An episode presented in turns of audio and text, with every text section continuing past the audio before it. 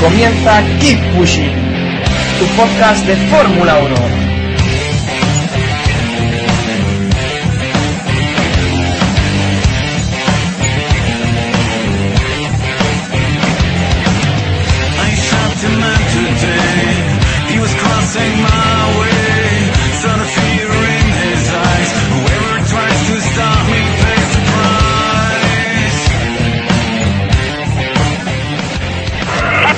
Jaime. We have six. We have six. We are losing time. Keep pushing, Jaime. You can do it. We have to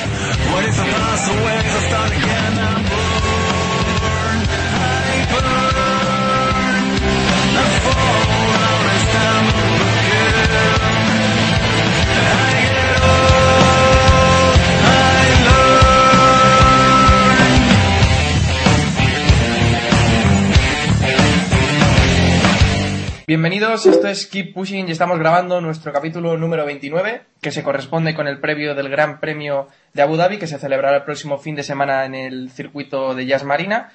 Y hoy tenemos con nosotros a un invitado que, hoy ha estado bastante presente en las noticias, eh, porque va a probar en, los test de jóvenes pilotos con el equipo HRT. Y bueno, es conocido también pues, porque es piloto de GP2, eh, ha hecho este año su tercera temporada con Racing En- Engineering. Y bueno, tenemos con nosotros a Dani Clos. Muchas gracias por estar con nosotros y buenas noches, Dani. Muy buenas noches. ¿Que con ganas de que te bombardeemos a preguntas o...? Sí, sí, sí, estoy, estoy a punto para todo. Vale, pues a, a ver qué nos, qué nos puedes decir.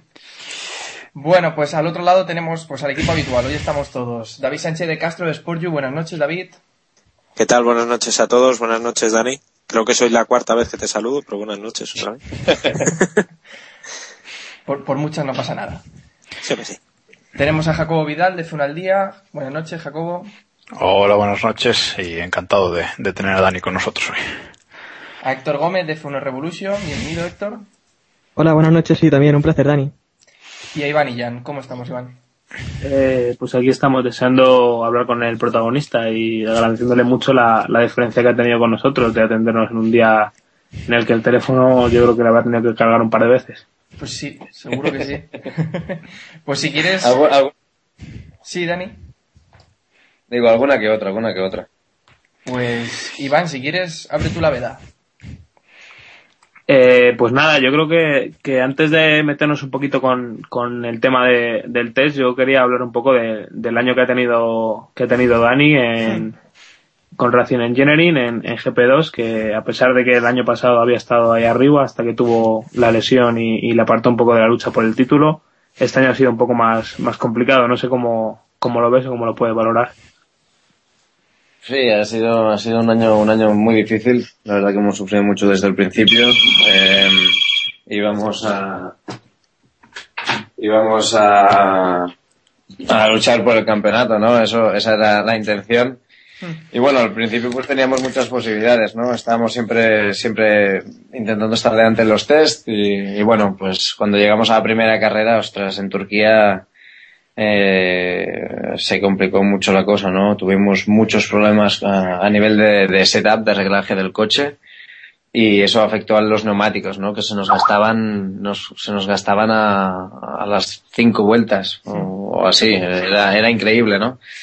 Y bueno, pues este problema lo hemos arrastrado durante cinco o seis carreras más, eh, hasta tres, tres carreras de, de final de temporada, pues no, no hubo un gran cambio, ¿no? La verdad que nos ha costado mucho. Hemos conseguido varios podios, eh, muy importantes, ¿no? Pero, pero bueno, no, no ha sido suficiente para nada. Es que esta temporada, quizás, eh, yo las carreras así que he podido seguir de la GP2, se os veían muy fuertes en la salida, pero, pero luego a- en, en el ecuador de la carrera es donde tenéis más problemas. ¿Eran, ¿Eran las gomas los que os daban más problemas o...? Bueno, a ver, eh, sí, era, era el tema de los neumáticos, ¿no? Pero los neumáticos todos llevamos los mismos. Eh, el problema es más el, el reglaje del coche que después afectaba al neumático. Eh, sí que es verdad que las salidas siempre las hacíamos muy bien y muy buenas primeras, primeras vueltas, pero eran, dentro de lo que cabe, bastante, bastante normales, ¿no? Yo siempre salía a una carrera, pues, eh, con, con la mentalidad de, ostras, ir a cuidar el neumático, pero por mucho que cuidara el neumático, se hacía muy difícil aguantarlos. Y bueno, eh, pues ha sido, ha sido aguantar, aguantar, intentar aprender de, del coche, de cómo, cómo reaccionaba y bueno, pues al final de temporada hemos, conseguimos eh, arreglar el tema un poquito, ¿no? Aunque después afectaron pues problemas externos que, bueno, mira, son cosas que pasan. Y de- del 1 al 10, ¿qué valo- valoración harías de esta temporada? Hombre, yo tiraría para el bajo, ¿eh? Esta temporada la verdad que ha sido ha sido positiva en ciertos aspectos, ¿no? Sobre todo a nivel de, de madurez mental dentro del coche y me, me he sentido muy fuerte a ese nivel. La verdad que sí, porque con, con el coche que teníamos, pues, eh, cómo hemos luchado y la- algunas carreras eh, lo hicimos bastante bien, ¿no? Eh, entonces, bueno, después, cara al resultado, no, no se ha visto reflejado todo el trabajo, ¿no? Que, que, que se había hecho detrás y que, y que podíamos hacer. Eh, al fin y al cabo, siempre lo que cuenta es el resultado. Final. Claro. Yo te que bueno. te, te quería preguntar, Dani, eh, has hablado antes un poco de los problemas que, que han surgido al final.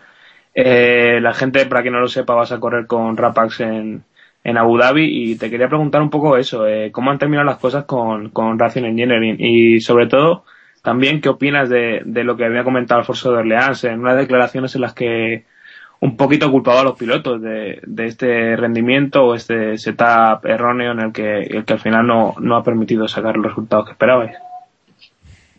Eh, bueno, mira, pues a veces estas cosas pasan, no sé. Eh, yo siempre he dicho, ¿no? Yo, por mi parte, sé que he, he tenido algunos errores, eso siempre se dice, pero todos sabíamos y, se veía, ¿no? Que, que, ostras, que faltaba, faltaba alguna cosita, sobre todo al final de, ahí a principio de temporada, hasta, hasta mi- mitad de, de año o así, pues se veía, ¿no? Que, que había, que había algún problema aparente y no de pilotaje. Eh, yo con el tema de Rapax, la verdad que, estoy muy contento, es una gran oportunidad que me han dado. Eh, y bueno, pues poder hacer esta final es algo muy bueno, ¿no? Para adquirir más experiencia y también competir con, con otro coche, ¿no? Parece mentira, pero hemos estado tres años eh, en el equipo Racing Engineering, al que, al que debo muchas cosas que la verdad que, que han sido unos años muy productivos para mí y para ellos. Así que bueno, a mirar adelante. Pues A mí, a mí me gustaría, me gustaría saber eh, en dónde colocas esta temporada con respecto a las otras dos, ¿no? Eh, en, en una escala esta ha sido la peor de las tres o, o cómo la colocarías? No, no, no, no, no. La peor no. La, la más dura fue, fue en 2009. La verdad que sí, mi, mi año rookie. eh, ese fue, fue un, una, una- un año difícil, muy duro. Es, eh, el año pasado la verdad que, que iba muy bien la temporada, estábamos siempre ahí delante con, con muchos podios, victoria, Paul. Y bueno, eh, una pena el tema de, de la fractura de, de vértebra, ¿no? Que tuve en un accidente y que me descartó del título, pero bueno, oye, eh, esta temporada, mm, ya te he dicho, al nivel mental y todo esto me he visto muy fuerte y también en la capacidad dentro de pista. Y bueno, pues lo pongo como, como una, una de las temporadas que han sido más duras y que, bueno, no, lo que he dicho antes, no se han podido ver reflejado en el resultado, ¿no? Todo el trabajo. Pero no, no ha sido lo peor, no ha sido lo peor. Bueno, quizás en los momentos difíciles, lo que tú decías, has aprovechado para madurar y, y mejorar. Quizás no vienen del todo mal, ¿no? Estas temporadas así un poco más de impasse. Hombre, estaría bien ganar siempre, ¿no? Hombre, está claro. Estaría bien estar siempre delante y no tener ningún problema, ¿no? Pero bueno, mira, yo eh, he aprendido, donde más he aprendido ha sido de las temporadas difíciles y bueno, he tenido un poco de, de todo, ¿no? Muchas buenas, pero también alguna mala y bueno, pues de ahí pues eh, me he hecho mucho más fuerte y, y bueno, pues ahora las cosas las, las estudio de diferente manera. Vale, David, ¿qué querías apuntar? Yo quería recordar eh, un poco al gran público. Eh, muchos conocieron a Dani Clos por un acontecimiento completamente extradeportivo que sucedió al principio de esta temporada, que fue tu odisea en, en Bahrein.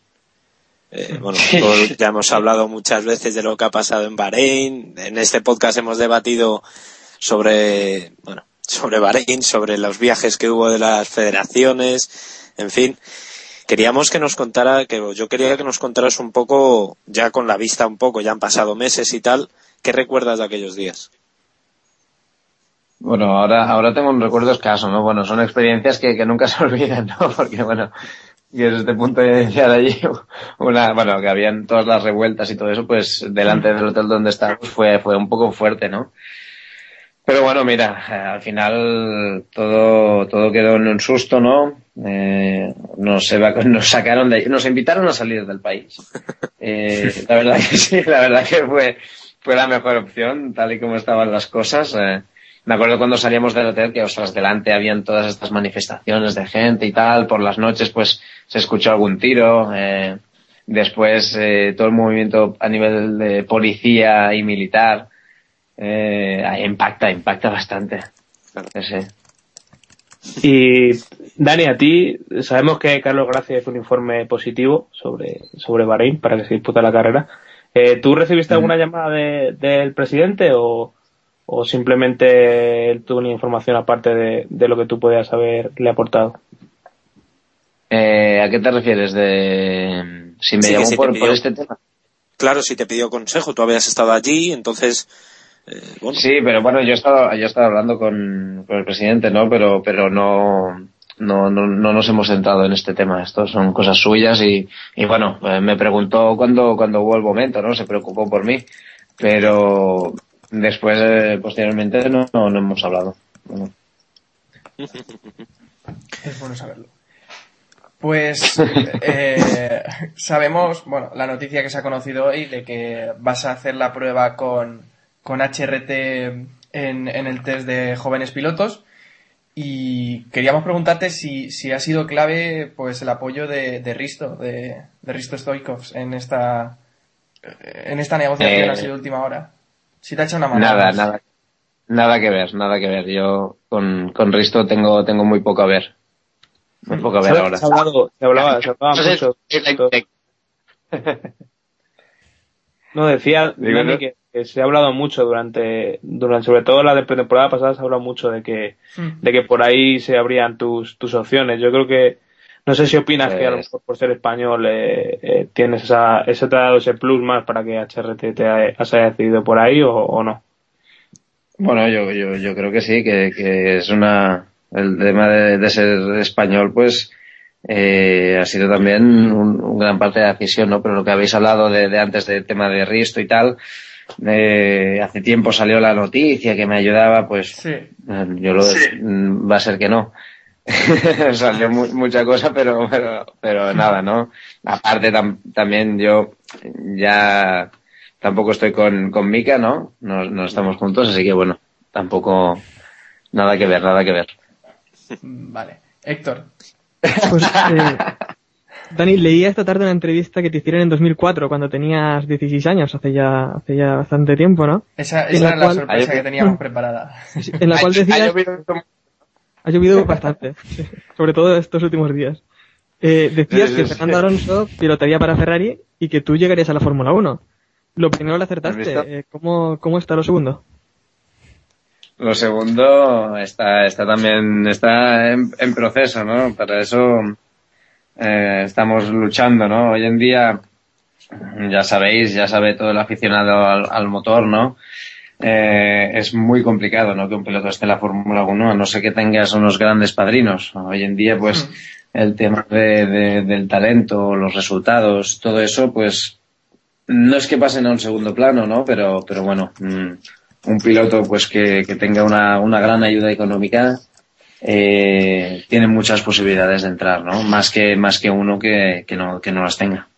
Pero bueno, igualmente se está, se está luchando igual, ¿no? Eh, tengo gente detrás mío, ¿no? De mi grupo que, que ostras, están trabajando a tope día y noche y, y bueno, eh, esperemos que junto a los resultados pueda venir también una, una, una ayuda. Pues la semana pasada, ahora que hablas de, de economía y, y el motorsport, teníamos con nosotros a Albert Costa. No sé si conoces su situación, que está ahí un poco límite para poder seguir pilotando la próxima temporada en las, en las World. Series. Y le preguntamos la misma pregunta que te vamos a hacer ahora, no, ahora a, a ti, que ¿qué porcentaje crees que, que influye el dinero respecto al, al talento de los pilotos a la hora de llegar a la Fórmula 1? Bueno, a ver, hoy en día es que el tema del dinero es esencial. Si, si no tienes, no, no haces nada. Pero no porque, no porque los, los equipos no, no mm, hagan pagar al piloto porque sí, ¿no? Es porque lo necesitan de verdad. Hoy en día se necesita el dinero y es porque si no el equipo no, no puede sobrevivir. Y el dinero que aporta el piloto pues es muy importante para ellos. Sí, él, Entonces, pues que, sí, dime, dime. Sí, él nos decía que, que, bueno, el equipo le había llegado a decir que si llegaba alguien con dinero, que, que él se tenía que bajar, que, que no, no podían hacer más. No, ya, ya, no, es así, es así, es así, porque, porque es que si no el, el equipo no sobrevive y se entiende, ¿no?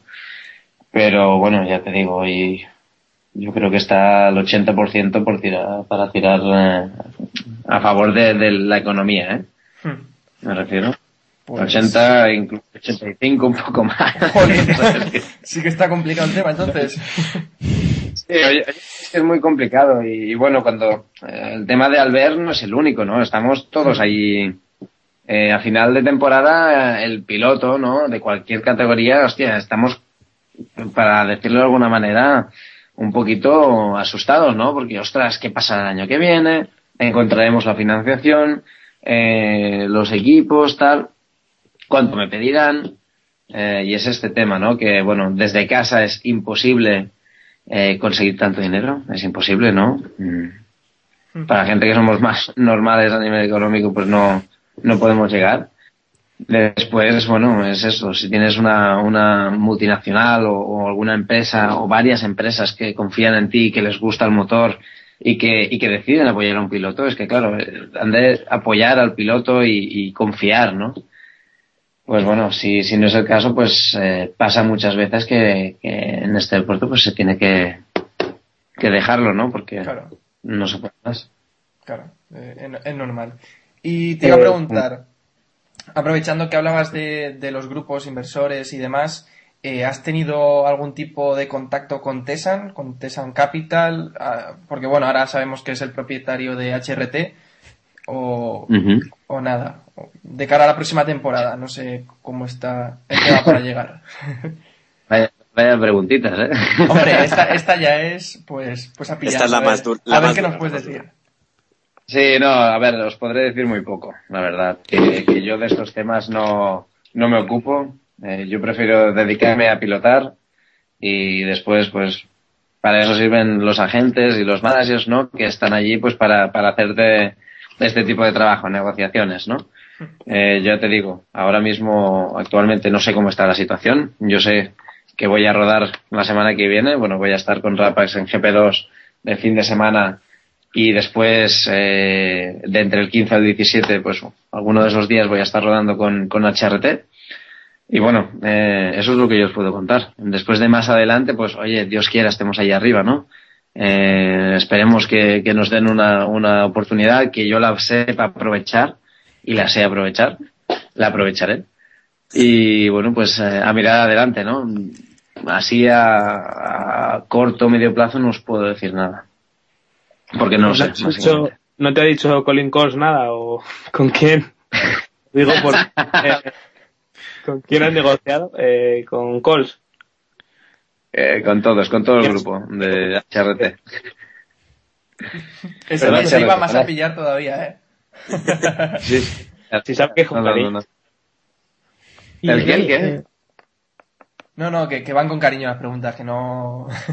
Vale, vale.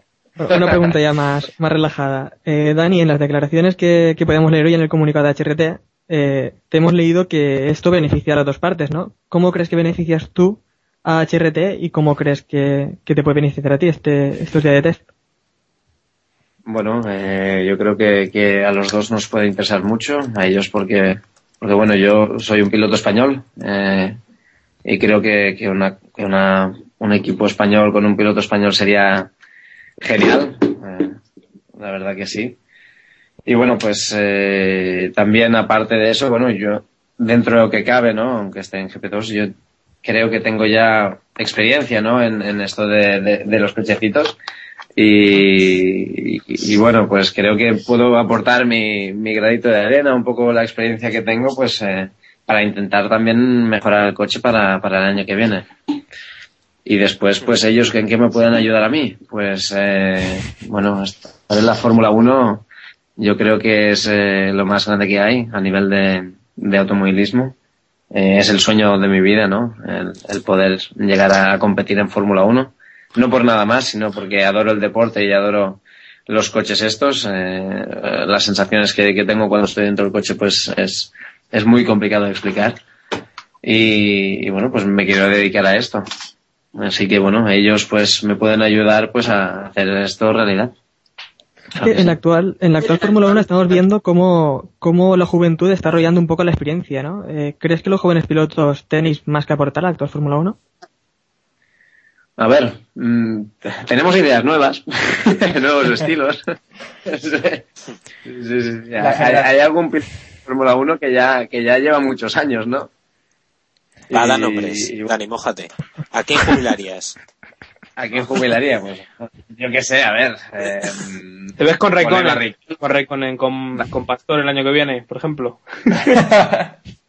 ¿ya, ¿Ya lo quieres jubilar? Nada más entrar. No, hombre, digo tú, tú y Pastor. Los... Hostia, Pastor, nos llevamos bien, nos llevamos bien, Pastor y yo. Si, si quieres te ponemos los nombres y tú aprietas el gatillo y ya está, ¿eh? Nosotros soltamos el, No, soltamos el rumor si hace falta, ¿eh, Dani? No, no. eh, pues, pero si se, se ve, a ver qué, qué pilotos hay muy mayores, pues Trulli, Claro, eh, es, es, es evidente, ¿no? Que, ostras, necesitamos espacio. Es que lo, lo difícil es que tampoco hay espacios. Aparte de que no hay dinero, no hay espacios. Claro. Y entonces, eh, eh, este, este problema también, también es, es grande. Es grande. Hombre, el espacio se crea con mucho dinero, sino que se lo digan a Pastor, que, que ha entrado ahí también por, por lo que sabemos. Yo te quería Bueno. preguntar, eh, estos, esta panda de, de sinvergüenzas llevan todo el año diciendo que Maldonado está haciendo un mal año, que lo cual es una falacia. Y yo te quería preguntar qué opinas No hables por mí. de Maldonado. Hombre, no, yo creo que, que no El piloto está les dice que lo bien. Mm. Yo, yo creo que no lo está haciendo mal. Yo creo que lo está haciendo un año, pues, a ver, no, no ha destacado, ha tenido muchos problemas, pero ha habido carreras que, que las ha hecho muy buenas y que, bueno, no ha podido eh, concluirlas. Por ejemplo, Mónaco, ¿no? Que lo está haciendo súper bien y, y, bueno, pues ya sabemos que Hamilton vino, lo tocó, lo dejó fuera y todo esto, pero ha tenido carreras muy buenas, Pastor. La verdad que sí. Ahora, pues, como todo es el primer año, pues pagamos la, la inexperiencia también, ¿no? Imagino. Hmm. No sé cómo lo veis. David, no sé si quieres preguntarle algo, que estás ahí un poco callado. No, yo quería, estaba pensando ahora mismo, em, tú que viviste el, el anterior test en Williams, evidentemente Sí. aquel Williams no era ni parecido al- a, este, ¿o en qué crees que ha cambiado? En todo. Es que han habido, cada año hay, hay, hay actualizaciones nuevas, hay, hay muchas piezas nuevas, el coche cambia completamente, ¿no? Yo estuve en el proceso este que empezaban a cambiarse los alerones. ¿Os acordáis que antes eran bajitos y muy anchos? De Sí. atrás, por ejemplo, y adelante pequeñitos, pues yo viví pues el, el cambio ese cuando se empezó a implementar el, el KERS, cuando... Sí, de hecho, tú fuiste, probaste el, el famoso que es mecánico, ¿no? De, de Williams. Sí, sí, sí, sí, sí, sí, sí. Entonces, bueno, era, era la hostia. Cuando lo tenías detrás que sonaba allí la turbina esa, era... una sensación un poco rara. Dice, hostia, aquí va, va a pasar algo aquí detrás. Pensabas que ibas a despegar, Pero- ¿no? Oye, te lo juro, eh, te lo juro. Sí, sí, era una sensación muy extraña, muy extraña. De y hecho, bueno, pues es eso también. Dime, dime. No, decía que hoy viendo las imágenes simplemente el, el, el tema de los sponsors y se nota bastante todo el coche lleno de pegatinas y ahora lo, lo escasos que van. Sí, sí, sí, ahora pues mira, la verdad que un coche con, con pegatinas queda muy bonito. Pero bueno. ahora estamos en este momento, es complicado para todos, bueno, para unos menos que otros, pero para todos normalmente. Y, y bueno, pues estar donde estamos es un logro increíble, no os lo imagináis. Estar donde estamos y, haber podido hacer tres años de GP2, como es en mi caso, por ejemplo, Ostras, yo tengo, la verdad tengo que agradecer mucho a mucha gente, a mucha gente. La verdad que, que ha estado confiando en mí, ha estado apretando y apoyándome y ostras, esto se, se, se agradece, ¿no? Porque, porque no es fácil, no es fácil. Y nece- necesita, necesitamos este tipo de, de soporte. Pues a ver, a ver si te siguen apoyando ahora cuando te veamos en la Fórmula 1, que estamos deseando tener a otro piloto por allí. Jacobo. Bueno, yo, yo le quería preguntar antes de, antes de que se nos vaya la Fórmula 1, eh, quería preguntar ahora, los neumáticos de GP2 y de Fórmula 1 son, son iguales, ¿no? Aunque bueno, vosotros en Muy GP2 parecido. solo tenéis una especificación. Quería preguntarte, ¿esperas que esto te ayude en estos test a, pues a lo mejor a superar algunos de, de los, de, de los rivales que tengas en este test, ¿no? A hacer buenos tiempos. Bueno, a ver, el tema de- del neumático es complicado, ¿no? Aparte, pues creo que quieren cambiar temas de compuestos y todo esto. En GP2 los cambian seguro. Pero bueno, lo bueno es que en Fórmula 1, como utilizamos un, un compuesto muy parecido al de GP2, pues ya tengo la experiencia, ¿no? De este. Y bueno, pues, eh, a ver, dentro de, de la capacidad del coche, ¿no? Intentaremos hacerlo lo mejor posible, eso está claro, como en cualquier equipo lo haría. Ahora, bueno, pues eh, para eso estamos, para intentar mejorar y el coche y, y intentar, pues, eh, sí, pues, sacar buenos tiempos, pero adquirir más experiencia y que el equipo quede contento. Muy contento. Me gusta esa, esa última puntilla de, de muy, muy contento. David, Eh, a ver, eh, Dani, más o menos, sin, sin hablarnos de, mm, bueno, de cifras y un poco de, de asuntos un poco más farragosos, ¿te ha costado mucho, digamos, regresar a, a la competición para esa carrera de Abu Dhabi? A mí, Sí, cero patatero. nada. Nada. Y, Nada, nada. Yo no iba a hacer la carrera, no, que yo no iba a hacer la carrera, a no ser que un equipo me invitara. Ajá, ajá. Vale, vale, vale. No, perfecto, porque es que, claro, al, al, al ver cómo... O sea, las- Yo que es perfecto. No, claro, ya te digo yo. Por eso es que como, claro, la salida fue tan abrupta, nos, nos quedamos un poco, un poco impactados y ahora de repente, joder, ves que, que vuelves, te volvemos a ver montados y al final lo que todos los aficionados o profesionales o lo que queremos es veros correr. Porque al fin y al cabo sois, como decíamos hace, hace tiempo, unos locos que os ponéis un casco y nos hacéis disfrutar a todos. Por eso. Y disfrutáis vosotros, que además se nota los pilotos que disfrutáis. Eh, por tanto, lo que queríamos era, era verte, ¿no? Pero también sabemos que hay muchas veces que, que es difícil, ¿no? Eh, que un piloto, teníamos, hablaba antes Samu del, del caso de Albert Costa, al que se le corta por cuestiones totalmente ajenas a la, a la propia competición y debe ser muy duro ese, ese sentimiento, ¿no? De, de que de repente tú estás en el coche y tú estás centrado en trazar una curva bien o, o marcar 320 a final de recta en vez de 319, ¿no? ¿Cómo es esa sensación? ¿Cómo controláis los pilotos esa parte ajena a lo que es el puro, eh, la pura conducción? Bueno, pues cada uno tiene su- sus técnicas, ¿no? Y cada uno tiene, tiene la cabeza que tiene. Eh, yo, en mi caso, pues he ido madurando durante los años, ¿no? Eh, no sé, eh, no, es fácil, no es fácil. Y, si todo el mundo pues tuviera esta capacidad, pues eh, habría muchos más pilotos, ¿no? Porque el tema de, de la cabeza hoy en día, hoy en día, bueno, y en, y en todos los sectores, ¿no? Es un papel fundamental. El la capacidad de estar centrado cuando estás bajo presión, el solo focalizarte en la conducción y no en lo, lo, lo externo, ¿sabes? Mm, no sé, hay, hay muchas maneras de, de entrenar este tema y, y bueno, después también es la capacidad que tiene cada, cada persona, ¿no? De, de asimilarlo.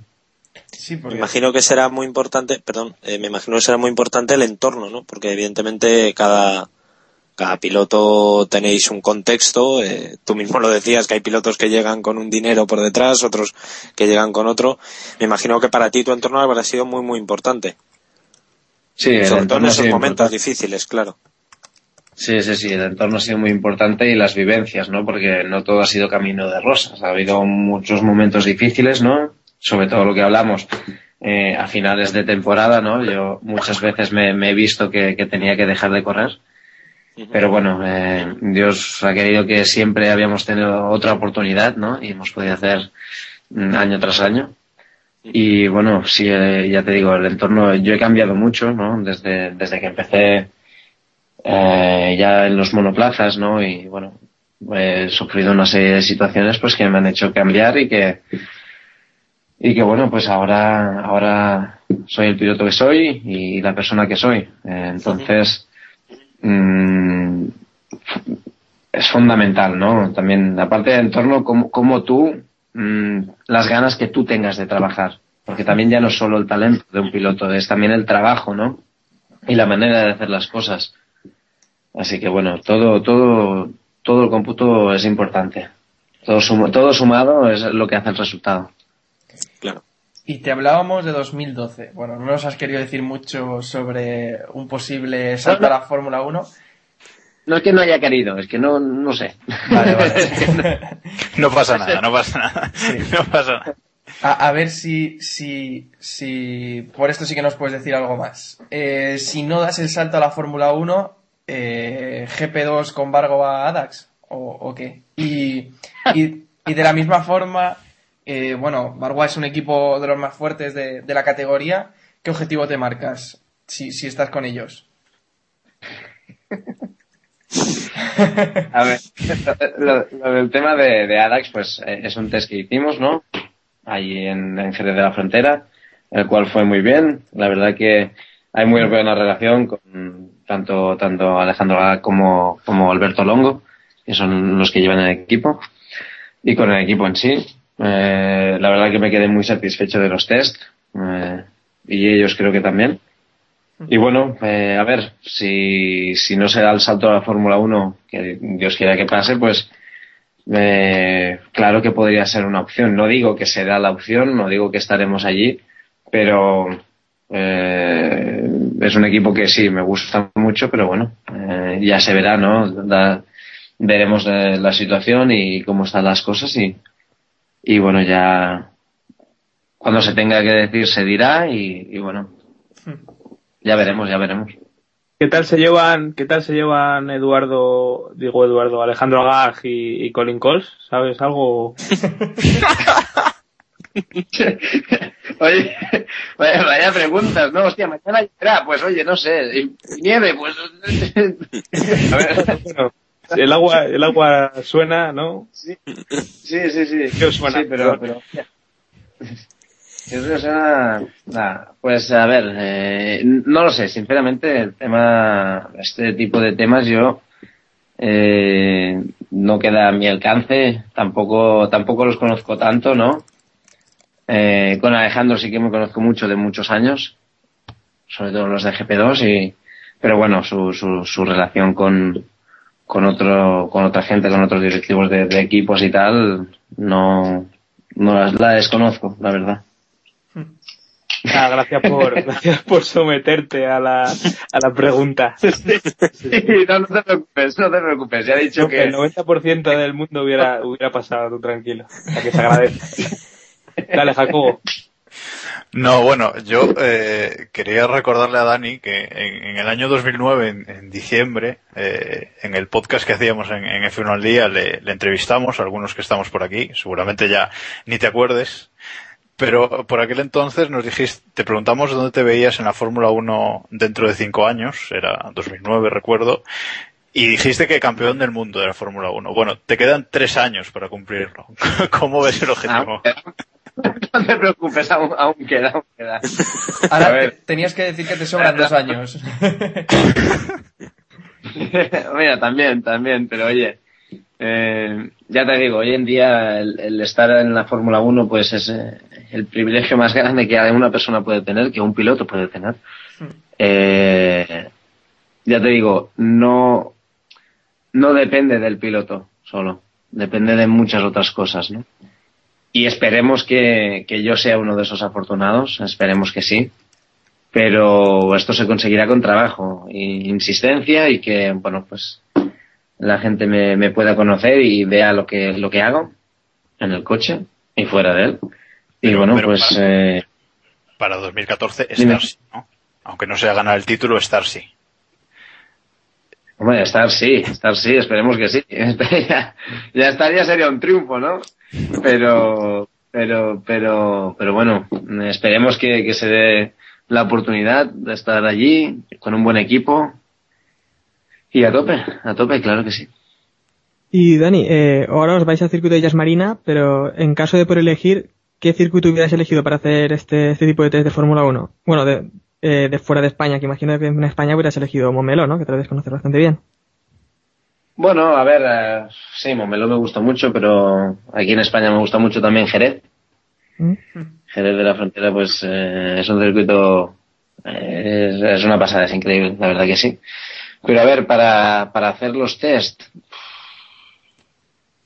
a ver, no sé qué, no sé qué circuito te diría, la verdad. Istambul es un circuito que me gusta muchísimo, que el año que viene pues lo quitan del calendario. Pero, pero ya me va bien. Abu Dhabi está un poco lejos, pero ya me va bien. Hablan raro, hablan raro por allí, pero bueno, ya nos entendemos. bueno, sí. Pues la, la verdad es que te, te has defendido bastante, bastante bien, ¿eh? Ante, ante las acometidas que hemos ido metiendo. Vamos, que como subas a un Fórmula, como subas a un Fórmula 1 y te defiendas así en la entrada de las Sí. curvas, eh, creo que va a haber muchos que lo van a pasar mal, ¿eh? Sí, a mí, a mí se me va, se me da mejor conducir que hablar, la verdad.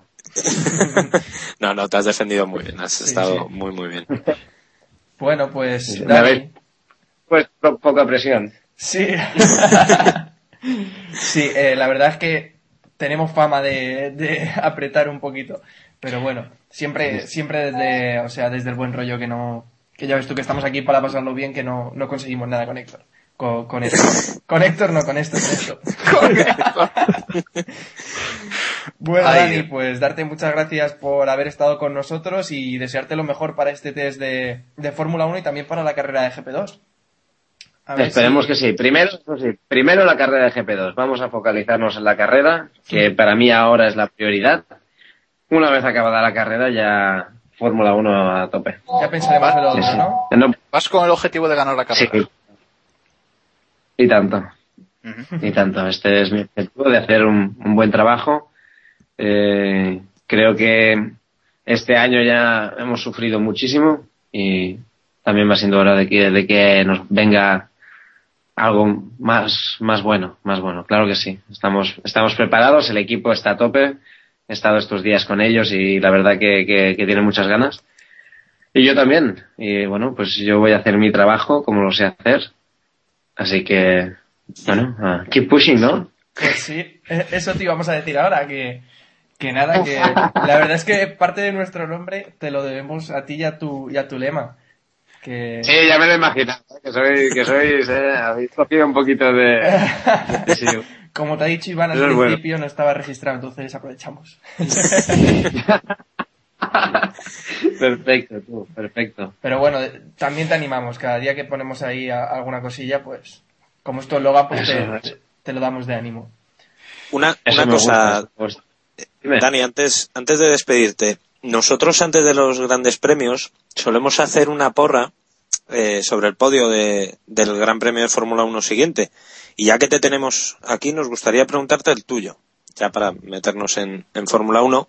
A Y ver, lo más importante es, es- sí, sí, es, es un simple, una porra sobre el, eh, el podio de la próxima carrera de Fórmula 1 y el undécimo. Pensaba que ibas a decir. Y el ¿Quieres- ¿Quieres undécimo. dar la otra? Sí. Sí, sí. El undécimo por la cosa de que es el, el- a final de año, seguro. y No, para a ver, en la podio, pues Vettel, Vettel, Hamilton, Webber. Liucci, tienes que decir.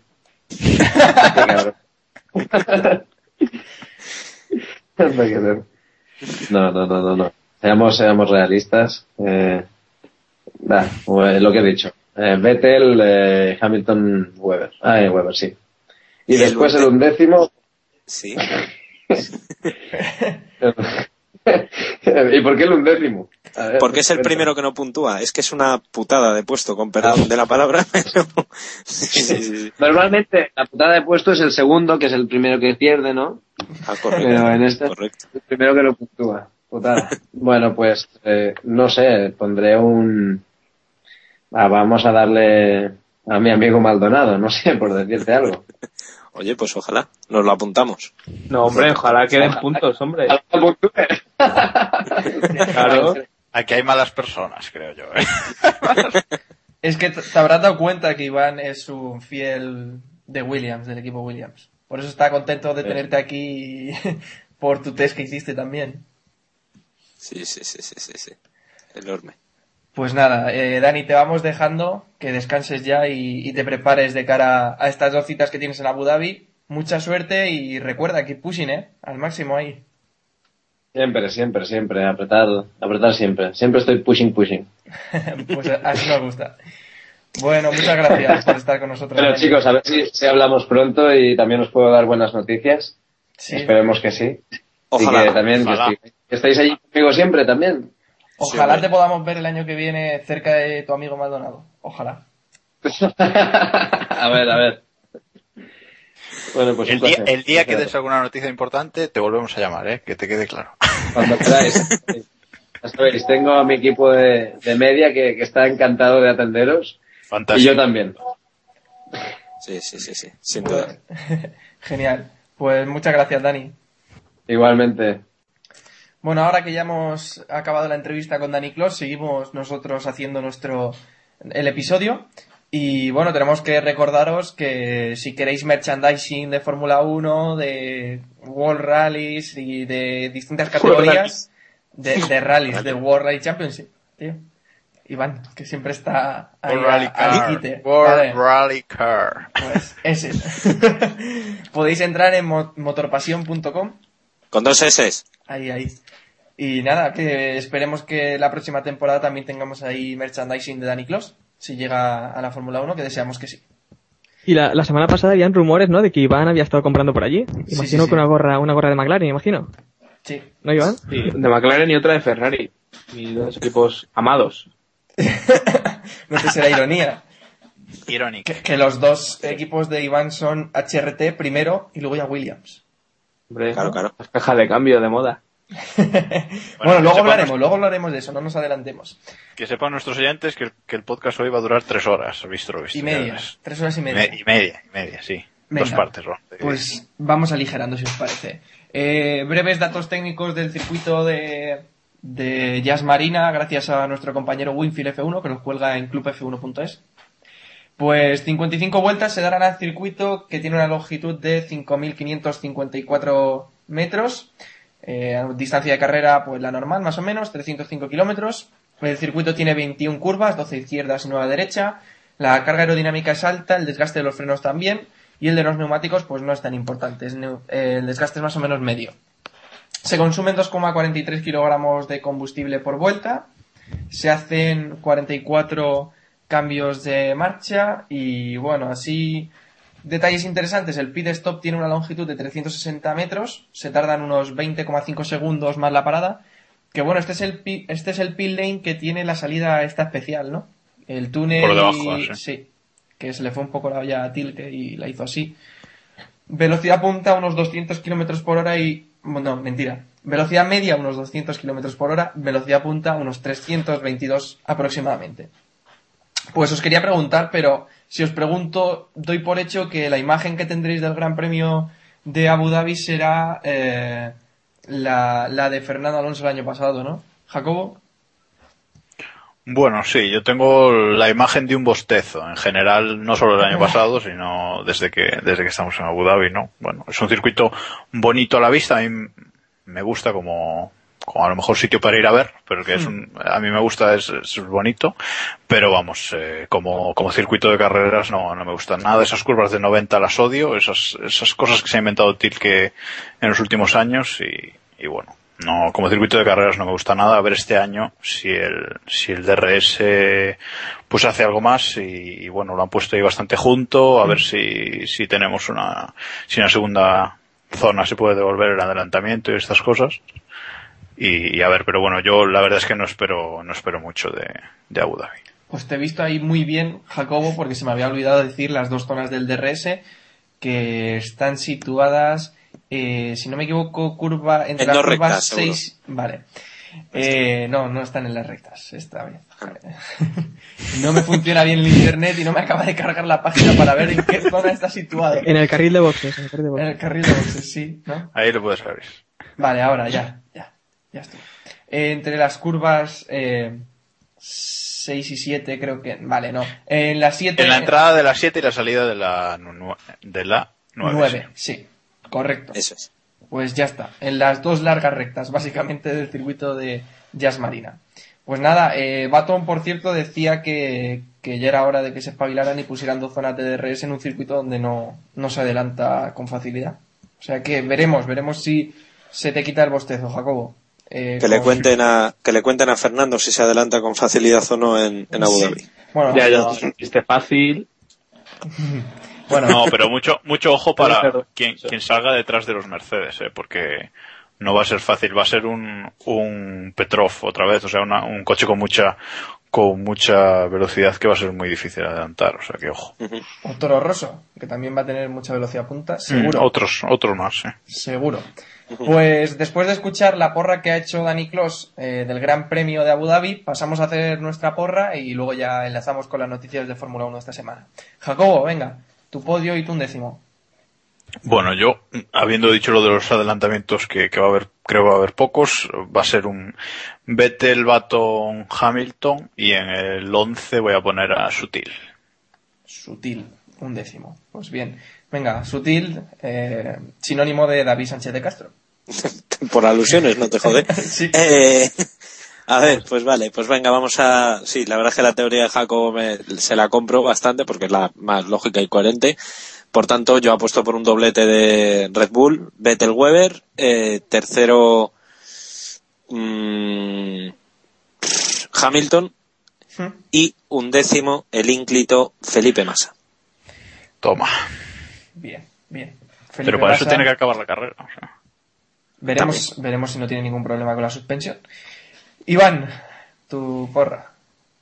Yo creo que eh, me la voy a jugar un poquito. Va a ganar Hamilton. Eh, segundo Vettel y tercero Fernando. Joder, Y un décimo voy a poner a Buemi porque con aquello de que se cree muy bueno, pues se va a quedar un poquito con la miel en los labios. Héctor. Pues yo voy a apostar un poco por lo que hemos visto esta temporada, ¿no? Todas las carreras. Eh, primero Vettel, segundo Baton, tercero Alonso, accidente de, de Hamilton Massa, lo habitual. Y el undécimo Kobayashi. Vale, eh, pues como Iván me ha roto la porra, pues eh, Joder, macho. voy a decir, no hagamos alusiones, voy a decir que primero Me ha Baton, roto la porra. Primero Baton, segundo, estoy improvisando ahora mismo Vettel, tercero Alonso y un décimo Dani Clos, no, eh, un décimo Pastor Maldonado, firmo lo que ha dicho Dani. Bueno, pues después de este despropósito de porra que hemos hecho, pasamos Bueno, a esta, las... vez, esta vez no la has troleado, o sea que tampoco está No, mal. yo troleo el mundialito solo. Es verdad. La, la porra la respeto. Bueno, noticias de esta semana de la Fórmula 1. Vamos con el tema interesante y la noticia del fin de semana. La noticia triste del fin de semana para mí. Montechemolo dice que no habrá cambios entre los pilotos del equipo Ferrari en 2012. Y os pregunto, sé que Jacobo era un poco reticente con las palabras. Eh, ¿Crees sus palabras? O lo, primero que os pregunto es si creéis que es cierto que, que no va a haber cambios. Jacobo. A ver, eh, es difícil que haya cambios para 2012, eso eh, tenemos que tenerlo claro, pero yo no creo que Ferrari hoy por hoy se haya cerrado las puertas a un cambio de pilotos para, para 2012. Y Montechemo lo ha repetido, lo de Massa este año, pues creo que esta debe ser la quinta vez que Massa está asegurado para el año que viene. Y cuando dices las cosas tantas veces, tantas veces y siguen sin creerte, yo mm, por algo será. Aparte que, bueno, la credibilidad de las palabras de Montechemo lo ha quedado hoy retratada, ¿no? O sea, con, con el temita de, de las declaraciones de sobre que Ferrari se va de la Fórmula 1 y el desmentido posterior de del equipo, ¿no? O sea que bueno. Ese era el eh, siguiente tema que iba a no, no, sí, lo, no, lo, lo hablamos después si Vale, quieres, vale. pero es que es que me venía bien para, para decir esto de la credibilidad de las de las palabras de, de, de Luca, ¿no? O sea que yo no me lo creo para nada. Es lo que tiene que decir, lo dijo con Raikkonen en su momento también y al final se fue, o sea que Ah, complicado, Héctor. Yo sí que le creo porque el problema también es a quién, a quién pones en ese, en ese asiento. Yo estoy seguro de que Ferrari esta temporada está hablando con otros pilotos, está hablando con los rumores eh, cuando, cuando el río suena agua lleva, ¿no? Eh, yo creo que está hablando con, con Baton, pero es que Baton se siente muy a gusto también en McLaren, sobre todo cuando está superando a Hamilton carrera tras carrera. Después el otro rumor de la semana pasada fue Nico Rosberg. Pero es que Nico Rosberg, con el apoyo que tiene de Mercedes y una apuesta tan fuerte en la Fórmula 1, no creo que se vaya a ir tampoco ese proyecto y pase a ser escudero de Alonso. La mejor opción era Pérez, pero es que Pérez va a sacar algo más que Massa, tampoco, tampoco lo sabemos. Ferrari está haciendo pruebas con él y son los que mejor saben lo que les puede aportar. Entonces, yo sí que me lo creo y al menos a principio de temporada creo que van a ir mirando como, como Massa. Y a lo mejor hacia el final sí que prueban ya meter a, a Sergio Pérez. O sea, yo ¿crees? estoy, yo, yo estoy con, con Héctor. Me parece que no hay alternativa a día de hoy. Eh, y si la hubiera habido, que y es probable que hay pilotos, como ya sabemos algunos, que, que están disponibles para, pudieran estar disponibles para estar solo un año en Ferrari y jugarse la, esa carta, viendo que, que lo que tenían no era mejor. Y, pero a día de hoy no creo que, que no haya nadie disponible que, que pueda dar el salto a Ferrari. O sea que, que me parece que no, no hay, no hay, no hay, no da lugar a, a, la especulación esto. Y si, le- si contesta Montechémolo porque, porque le preguntan, no sé cómo lo ve David. Totalmente. Yo es que estoy con. La verdad es que os compro casi todas las teorías. Eh, sin duda, Ferrari no tiene otra cosa que poner. Lo pongo cosa en el sentido de humano. Eh, que sea Felipe Massa en, en el coche, porque eh, Sergio Pérez, yo creo que está todavía un pelín verde. Un pelín, ¿eh? No mucho, pero yo creo que le falta un año más de rodaje. Eh, y no tiene, no tienen otra cosa. Eh, otra cosa es que le vayan a bajar a mitad de temporada. En plan, me sorprendería de Ferrari, pero otros equipos sí lo han hecho. Por tanto, no sé, no podríamos descartar nada, ¿no? Y, en fin, es más o menos lo que, lo que ya hemos dicho muchas veces. A mí también me escama mucho que Montechémolo lo tenga que decir tanto.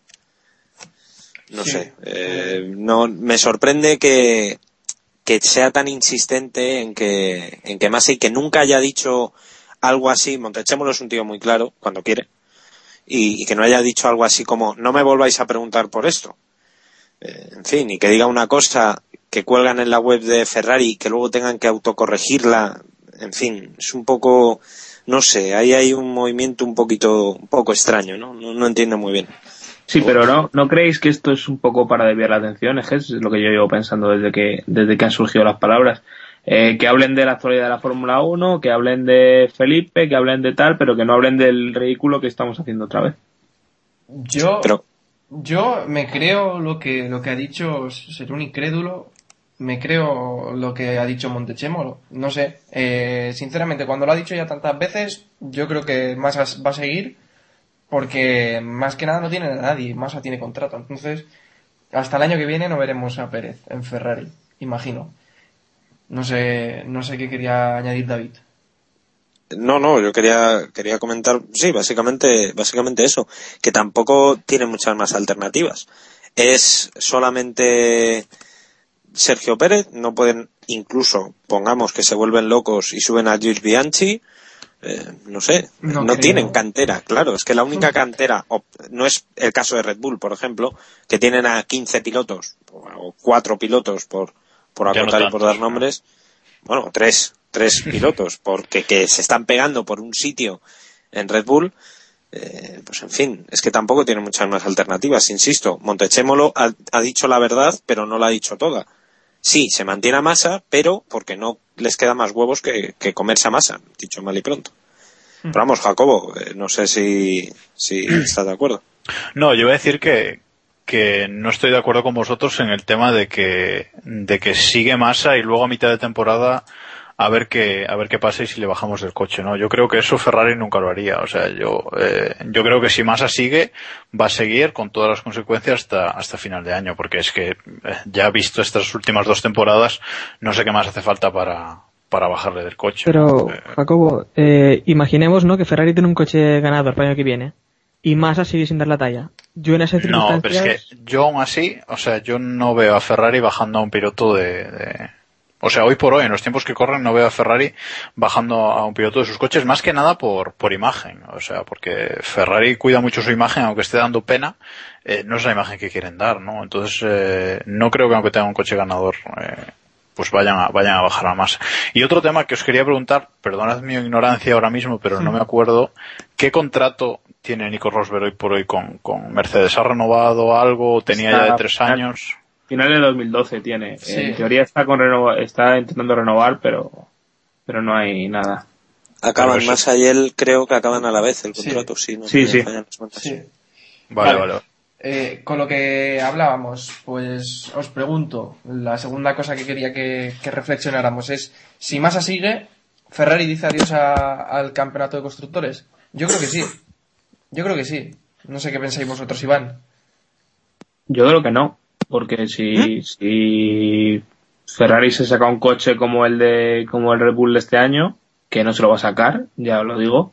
Entonces, eh, eh, eh, fíjate lo que está haciendo Weber y, y le, está, le ha sobrado a Red Bull para ganar el mundial. Entonces, yo considero que, que Massa no va a tener la culpa de que Ferrari no gane el título de constructores. Si no lo gana es porque no han hecho un coche competitivo para ganarlo. sí, pero si no suma, entonces es imposible ganar el título de constructores. No, Sí, pero es que yo, yo creo que Sí, es que lo dice... ya lo hacía tiempo que no Iván. nos interrumpíamos. Sí, sí, dale. Lo está Dale. Lo está diciendo ahora mismo Iván, que es que el rendimiento de masa no es muy diferente al de Weber esta temporada. Y con un Red Bull como el RB7, pues se puede hacer, se puede hacer lo mismo. Entonces, entonces ¿me quieres decir, Héctor, que eh, si Massa tuviera un coche competitivo habría hecho algo que fuera un podio? Sí, hombre, eso es seguro. Eso es seguro. Si tuviera el RB7, más habría hecho algún podio. Eh, estaría haciendo... Es que la situación de Weber y Massa yo no la veo tan diferente. ¿eh? Es igual. No sé los demás, pero... No sé yo. Yo veo a Weber que Weber al menos parece No, que no, no, no, se está no, no. arrastrando por la pista. Es igual, la situación es la misma. Eh, Weber tuvo su, su, su año en 2010 como lo tuvo Massa en 2008 y ahora es lo mismo. Y, y lo que ha dicho Iván es, vamos, de, de chapó. Mira lo que está haciendo Weber este año y Red Bull gana sobrado el campeonato de constructores. Ferrari, si tiene un coche competitivo, ganará el, el título de pilotos y el de constructores a la vez. Y si no, pues se arrastrará por los circuitos como este año. Pues Pero es que entonces, fíjate también, Samuel, que Weber con el RB7, uno de los mejores coches de la historia, no ha ganado ninguna carrera. Yo es que Pero creo es que, que- hasta Massa podría ganar alguna carrera con, con un coche como ese. yo creo que no. Si tiene un rival como Vettel, no. Es que hay que tener en cuenta también qué rival tiene. Al menos Brasil. Mm, Yo creo que tampoco. no sé.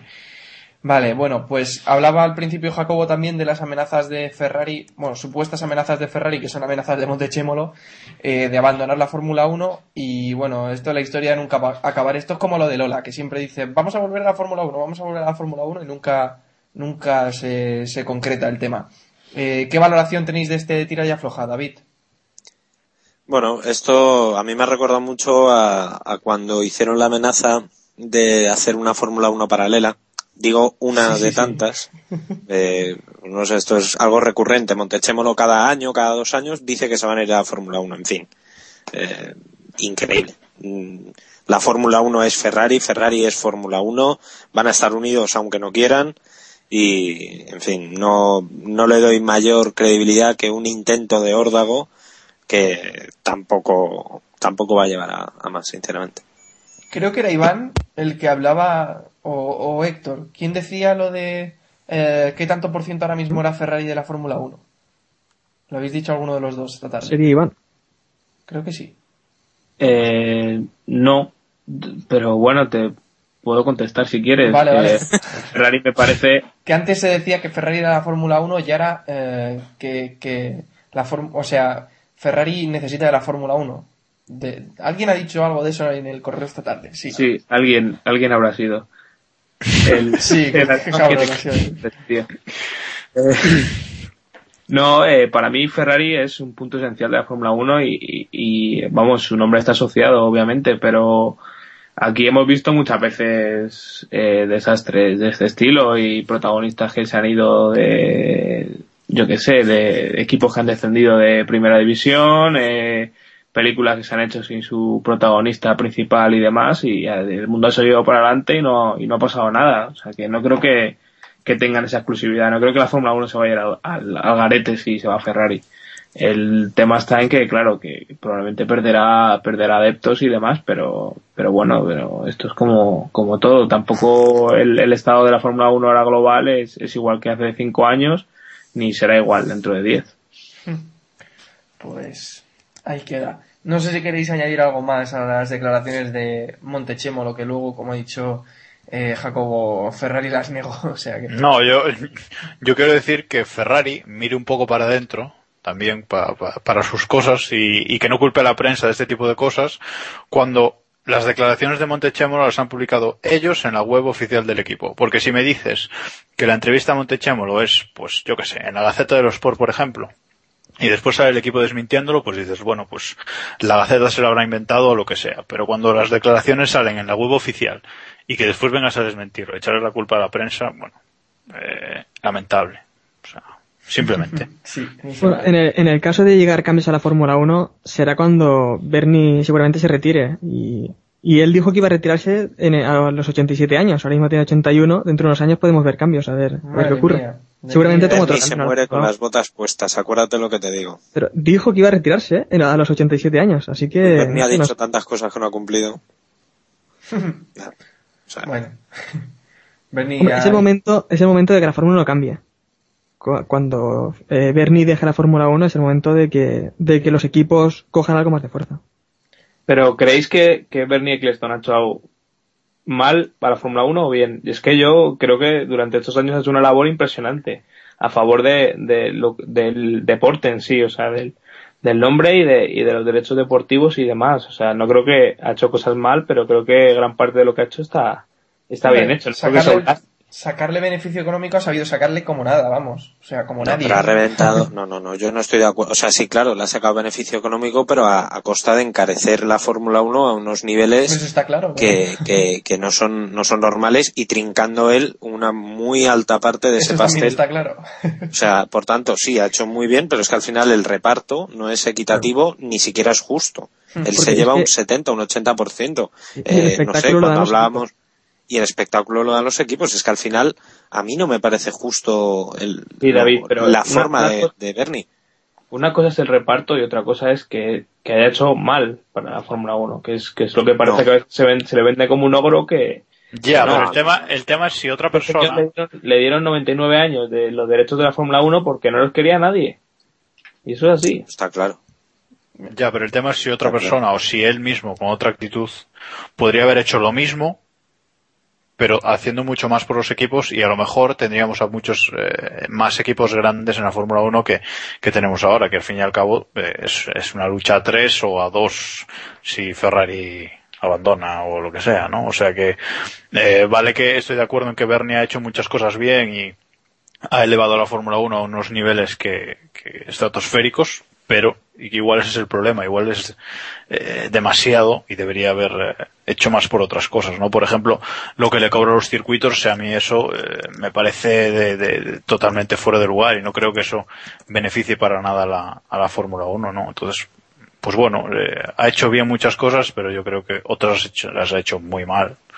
Pero bueno, es cuestión de gustos y cuando se vaya nos daremos realmente cuenta de, de si era tan importante para la Fórmula 1 y si le ha hecho tanto bien o todo lo contrario. Exacto. Yo me acuerdo de, de que hablábamos de Mosley como una, vamos, como una cucaracha, El como lo peor que podíamos tener y ha llegado Todd y parecía que iba a renovar o demás. Bueno, ya nos, no nos acordamos ni de Batanen y en realidad es la misma basura, ¿sabes? Hmm. Realmente, o sea, es exactamente lo mismo.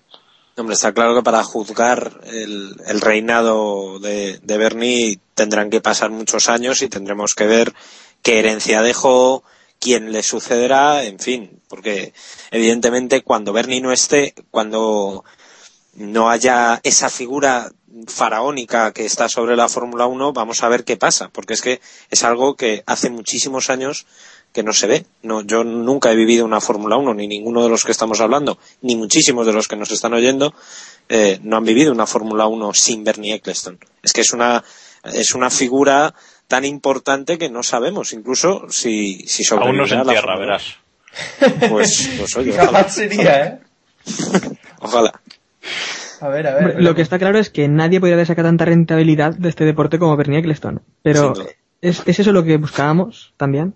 No, y a irnos costa de, de- qué, a costa de qué ha sacado la rentabilidad. Sí, eso mismo también. Eh, lo de irnos a- ahora a estos países, eh, que sí, que económicamente pues estarán muy fuertes, pero no se vive la, la pasión por el, ¿no? por el automovilismo como, como en otros sitios. Eh, circuitos en Francia, pues allí creo que haría falta un circuito.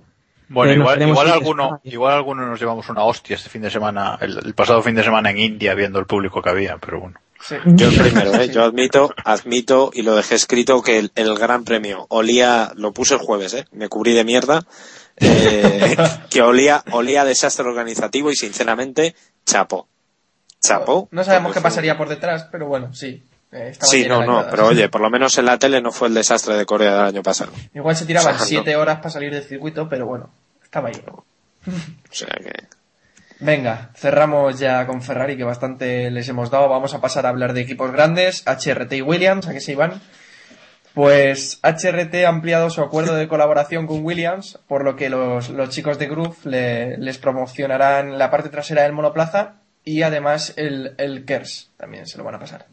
Y bueno, también enlazaba esta noticia con el hecho de que Hispania, HRT, ha lanzado algunas propuestas bueno, ha lanzado pues ofertas de empleo para montar una sede en España, lo que yo creo que, que quizás empieza a ver la mano de Tesan. ¿Os acordáis cuando estuvo el speaker con nosotros que decía que él como a los políticos les daba 100 días? Pues quizás tenía razón y teníamos que darles un poquito de tiempo, ¿no, Iván? Sí, eh, creo que Hispania, vamos, eh, el hecho es el siguiente, Hispania va a tener base... Bueno, HRT va a tener base en, en V. Punto, no en Valencia. Eh, ¡Qué tontería! V. punto. bueno, en serio, eh, va a tener base sí, en dale, Valencia. Ya Albert Fábrega y, compañía han estado. Albert Fabrega, Albert Fabra dices. Albert Fábrega. Eh, Samuel, hazme caso. Vale. Eh, han estado en negociaciones y, y demás y parece que, que está todo muy avanzado, que, que sin duda es el objetivo del equipo y, y bueno, esas ofertas de empleo son, la, son el, te- el testigo de que, de que va adelante. Y sobre Tesan, no lo sé, a mí me parece que el equipo, y ya se lo he dejado claro a Dani, creo que, que todo el mundo ha entendido que, que para mí el equipo a día de hoy es, es de Colin Coles enteramente y, y al final ha conseguido lo que él quería, que era quedarse con el equipo sin, sin poner mucho dinero. Y creo que el que dirige y corta y, y pega allí es, es Coles directamente. Pero bueno, o sea, le ves un futuro mejor al equipo, ¿no? De lo que está ahora, seguro. Sí, yo creo que el futuro que tenían antes era, era muy, muy gris, la verdad. Hombre, vamos a ver, hay, hay una cosa que está clara. Eh, de momento están medio cumpliendo las, las promesas. Yo, bueno, Tesan a mí me genera todavía muchas dudas y antes estábamos hablando con Dani Clos. En fin, la figura de Javi Villa, ¿qué ha pasado? ¿Quién lanzó ese nombre? Eh, fue el equipo, fue, se dieron a conocer gracias a, a Javi Villa, que tampoco te creas que me parece un nombre como para darse a conocer, o sea, en fin. No sé, hay muchas cosas un poco oscuras y, sinceramente, y no es por eh, menospreciar a, a nuestros oyentes valencianos, cualquier cosa que esté relacionada con la política valenciana a mí me escama de entrada. Ojalá, ojalá eh, todo sea legal, todo eh, esté escrito negro sobre blanco, como se suele decir, las cuentas estén claras, todas las ofertas. Es decir, si Tesan quiere hacer bien las cosas y queremos hacer un proyecto español, que vamos a ver si acaba siendo español o sigue siendo medio alemán, como decía Iván, eh, vamos a ver cómo, cómo evoluciona eso, ¿no? Yo tengo todavía muchísimas dudas sobre el equipo. Me ha sorprendido mucho la noticia de la prueba de, de Dani porque no era un nombre que estuviera en las quinielas, ni muchísimo menos, pero bueno, por lo menos parece que sí, el acuerdo con Williams, eh, ha habido mejoras en los últimos grandes premios, parece que estaban ahí, o por lo menos en el último, estaban un poquito mm, por encima de Virgin, en fin. Mm, Hay, no sé, hay veces que parece que va muy bien, hay veces que parece que va muy mal. Veremos, veremos. Esta pretemporada posiblemente HRT nos, nos dé muchas noticias, ¿eh? Pues ojalá, ojalá nos dé noticias. Yo deseo una noticia de HRT. Que se confirme un piloto español y si puede ser Dani, pues mejor. Y luego a partir de ahí todo lo que sea mejorar el, el monoplaza, el F-112, que por fin se está hablando del F-112. que no se montará el último día corriendo, de momento sí. Parece. espérate. o sí por o no sí. perder las costumbres, pero bueno, sí, Claro, por aquello de con un par de huevos nosotros montamos el coche el viernes por la mañana del primer Gran Premio. O sea, es que eso es muy español también, ¿no? Eso de la última hora. Espero. ¿cuándo tiene que estar? El sábado, ¿a, a, a qué hora? ¿A las 2? Pues ya está, el sábado a las 2 estará. Pero una cosa, eh, ¿creéis que el equipo no va a cambiar de propietario en este 2012? Porque también el hecho de que sigan manteniendo las siglas HRT, yo creo que es también signo de que tal vez hay una venta muy próxima. No, bueno, pero eso es cuestión de lo de los derechos, lo de la pasta que se lleva Claro. el, el equipo. No, Sí, bueno, no pero hay creo otros que. equipos que sí que han Pues le ha decidido... importado mucho ¿no? a Virgin la pasta, vamos. Bueno, sí, también. No, pero Es que- Virgin sigue poniendo pasta.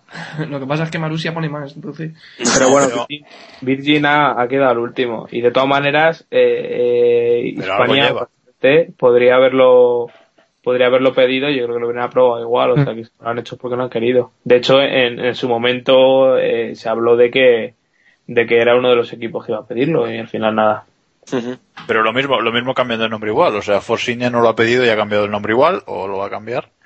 No sé. Sí, claro. Es que una cosa es el nombre que tú tienes en los documentos de la FIA y otra cosa el que tú Claro, es- manejas. Oficia- oficialmente, Es que, sí, oficialmente siempre han sido HRT, pero le llamamos Hispania. Claro. Y es que por esa regla de tres, los, bueno, si hay nuevos propietarios o mismo Tesan, eh, le pueden buscar un significado completamente distinto a las siglas HRT y punto, ¿no? O sea que tampoco veo demasiado problema en, en ese sentido de si quieren crear una nueva, una nueva marca con el equipo, pues bueno, palabras empezadas por H hay muchas, o sea que pueden hacer lo que quieran, ¿no?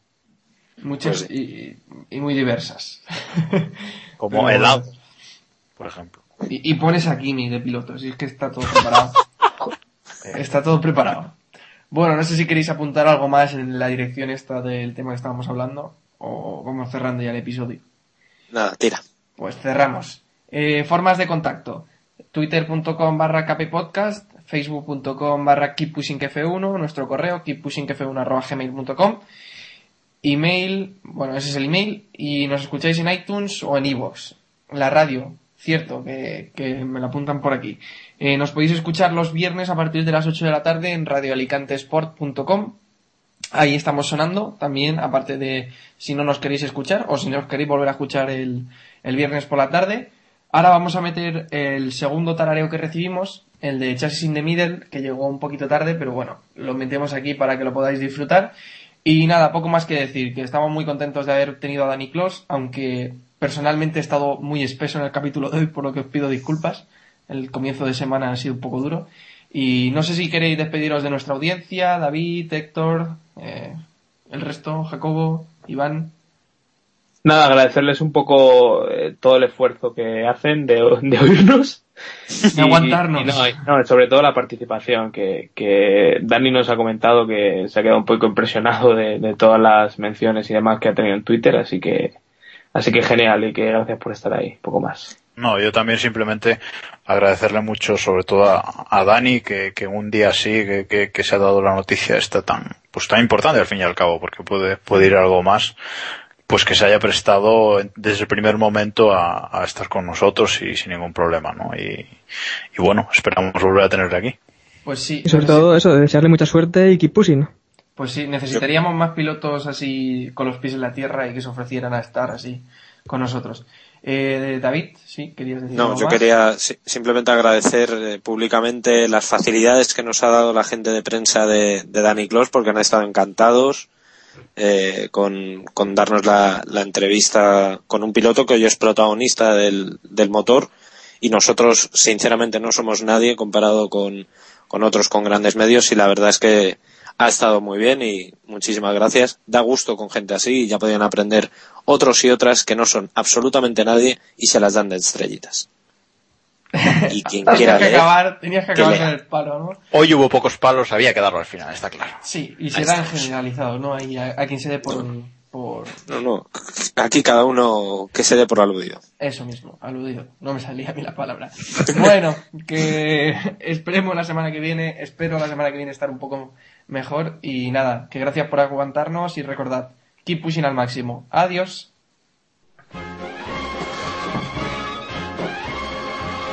Si gobiernan los británicos y el sistema métrico que fusil. Kipusin, que descubrió la Antártida y contacta con alienígenas. Kipusin, Kipusin, quien retrasa los avances de la NASA, quien sabe controlar a Felipe Massa. Kipusin, Kipusin quien da toda su valor y Oscar al mejor actor. Kipusin, Kipusin, Kipusin al máximo.